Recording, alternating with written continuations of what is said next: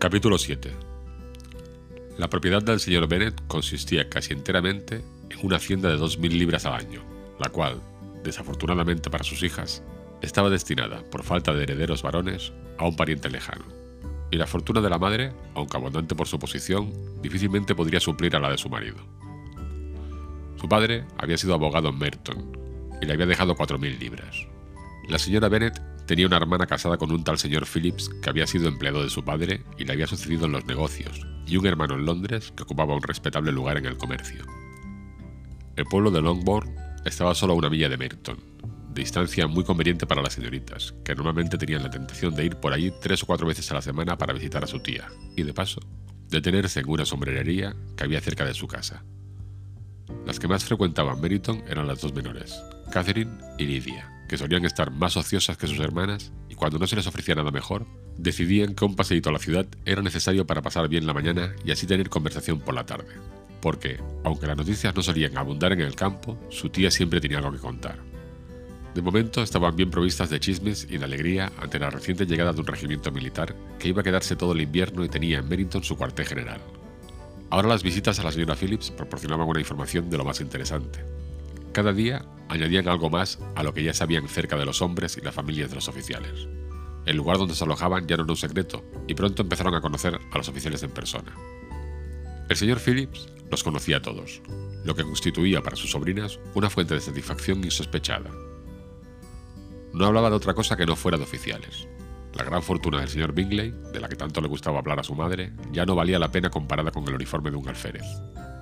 Después de oír una mañana el entusiasmo con el que sus hijas hablaban del tema, el señor Bennet observó fríamente. Por todo lo que puedo sacar en limpio de vuestra manera de hablar, debéis de ser las muchachas más tontas de todo el país. Ya había tenido mis sospechas algunas veces, pero ahora estoy convencido. Catherine se quedó desconcertada y no contestó. Lydia, con absoluta indiferencia, siguió expresando su admiración por el capitán Carter y dijo que esperaba verla aquel mismo día, pues a la mañana siguiente se marchaba a Londres. Me deja pasmada, querido, dijo la señora Bennet, lo dispuesto que siempre estás a creer que tus hijas son tontas. Si yo despreciase a alguien, sería a las hijas de los demás, no a las mías. Si mis hijas son tontas, lo menos que puedo hacer es reconocerlo. Sí, pero ya ves, resulta que son muy listas. Presumo que ese es el único punto en el que no estamos de acuerdo. Siempre deseé coincidir contigo en todo, pero en esto difiero, porque nuestras dos hijas menores son tontas de remate. Mi querido señor Bennet, no esperarás que estas niñas tengan tanto sentido como sus padres. Cuando tengan nuestra edad, apostaría que piensan en oficiales tanto como nosotros. Me acuerdo de una época en la que me gustó mucho una casaca roja, y la verdad es que todavía lo llevo en mi corazón. Y si un joven coronel de 5 o 6 mil libras anuales quisiera a una de mis hijas, no le diría que no.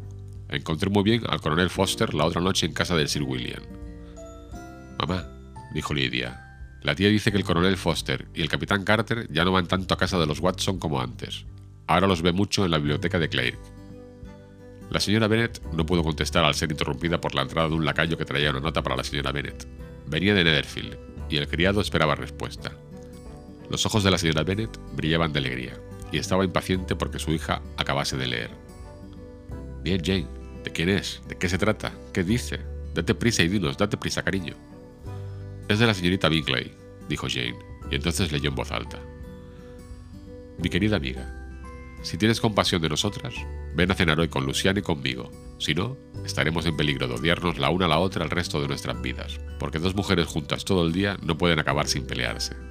Ven tan pronto como te sea posible, después de recibir esta nota. Mi hermano y los otros señores cenarán con los oficiales. Saludos. Caroline Bingley. ¿Con los oficiales? exclamó Lidia. Qué raro que la tía no nos lo haya dicho. Cenar fuera, dijo la señora Bennet. Qué mala suerte. ¿Puedo llevar el carruaje? preguntó Jane. No, querida, es mejor que vayas a caballo, porque parece que va a llover y así tendrás que quedarte a pasar la noche. Sería un buen plan, dijo Elizabeth, si estuvieras segura de que no se van a ofrecer para traer la casa. Oh, los señores llevarán el lando del señor Bingley a Meriton, y los Hurst no tienen caballos propios. Preferiría ir en el carruaje. Pero querida, tu padre no puede prestarte los caballos. Me consta, se necesitan en la granja. ¿No es así, señor Bennet? Se necesitan más en la granja de lo que yo puedo ofrecerlos. Si puedes ofrecerlos hoy, dijo Elizabeth, los deseos de mi madre se verán cumplidos.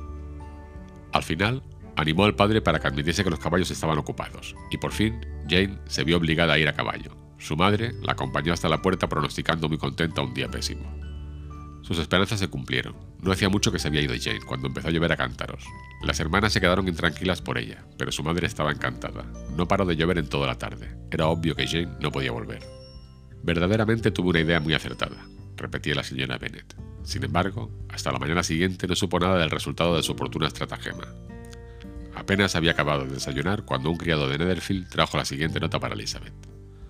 Mi querida Lizzie, no me encuentro muy bien esta mañana, lo que, supongo, se debe que ayer llegué calada hasta los huesos.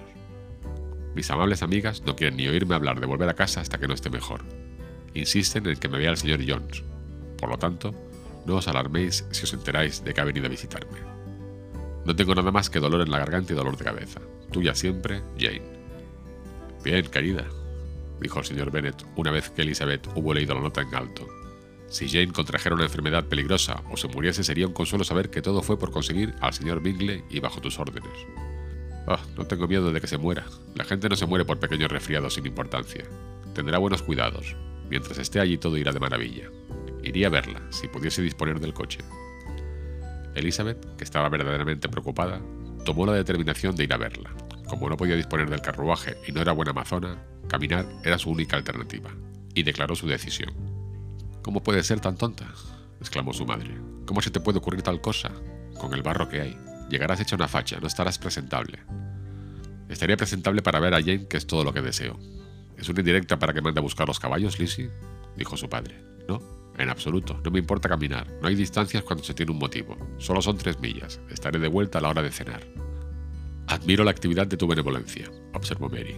Pero todo impulso del sentimiento debe estar dirigido por la razón, y a mi juicio, el esfuerzo debe ser proporcional a lo que se pretende. Iremos contigo hasta Merton, dijo Catherine y Lydia. Elizabeth aceptó su compañía y las tres jóvenes salieron juntas. Si nos damos prisa, dijo Lydia mientras caminaba, tal vez podamos ver al capitán Carter antes de que se vaya. En Merton se separaron. Las dos menores se dirigieron a casa de la esposa de uno de los oficiales y Elizabeth continuó su camino sola. Cruzó campo tras campo a paso ligero, Saltó cercas y sorteó charcos con impaciencia hasta que por fin se encontró ante la casa, con los tobillos empapados, las medias sucias y el rostro encendido por el ejercicio. La pasaron al comedor donde estaban todos reunidos menos Jane, y donde su presencia causó gran sorpresa. A la señora Hurst y a la señorita Bingley les parecía increíble que hubiese caminado tres millas sola, tan temprano y con un tiempo tan espantoso. Elizabeth quedó convencida de que la hicieran de menos por ello. No obstante, la recibieron con mucha cortesía, pero en la actitud del hermano había algo más que cortesía. Había buen humor y amabilidad. El señor Darcy habló poco y el señor Hurst nada de nada. El primero fluctuaba entre la admiración por la luminosidad que el ejercicio le había dado en su rostro y la duda de si la ocasión justificaba el que hubiese venido sola desde tan lejos. El segundo solo pensaba en su desayuno. Las preguntas que Elizabeth hizo acerca de su hermana no fueron contestadas favorablemente. La señorita Bennet había dormido mal, y aunque se había levantado, tenía mucha fiebre y no estaba en condiciones de salir de su habitación. Elizabeth se alegró de que se la llevasen a verla inmediatamente, y Jane, que se había contenido de expresar en su nota cómo deseaba esa visita, por miedo a ser inconveniente o alarmarlos, se alegró muchísimo al verla entrar. A pesar de todo, no tenía ánimo para mucha conversación. Cuando la señorita Bingley las dejó solas, no pudo formular más que gratitud por la extraordinaria amabilidad con que la trataban en aquella casa. Elizabeth la atendió en silencio. Cuando acabó el desayuno, las hermanas Bingley se reunieron con ellas, y Elizabeth empezaron a parecerle simpáticas al ver el efecto y el interés que mostraban por Jane. Vino el médico y examinó a la paciente, declarando, como era de suponer, que había cogido un fuerte resfriado y que debían hacer todo lo posible por cuidarla. Le recomendó que se metiese otra vez en la cama y le recetó algunas medicinas. Siguieron las instrucciones del médico al pie de la letra, ya que la fiebre había aumentado y el dolor de cabeza era más agudo. Elizabeth no abandonó la habitación ni un solo instante, y las otras señoras tampoco se asentaban por mucho tiempo. Los señores estaban fuera porque en realidad nada tenían que hacer allí. Cuando dieron las tres, Elizabeth comprendió que debía marcharse, y aunque muy en contra de su voluntad, así lo expresó. La señorita Bingley le ofreció el carruaje.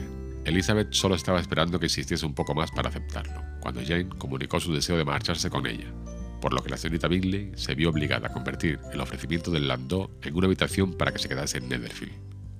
Elizabeth aceptó muy agradecida y mandaron un criado a Longbourn para hacer saber a la familia que se quedaba y para que le enviasen ropa.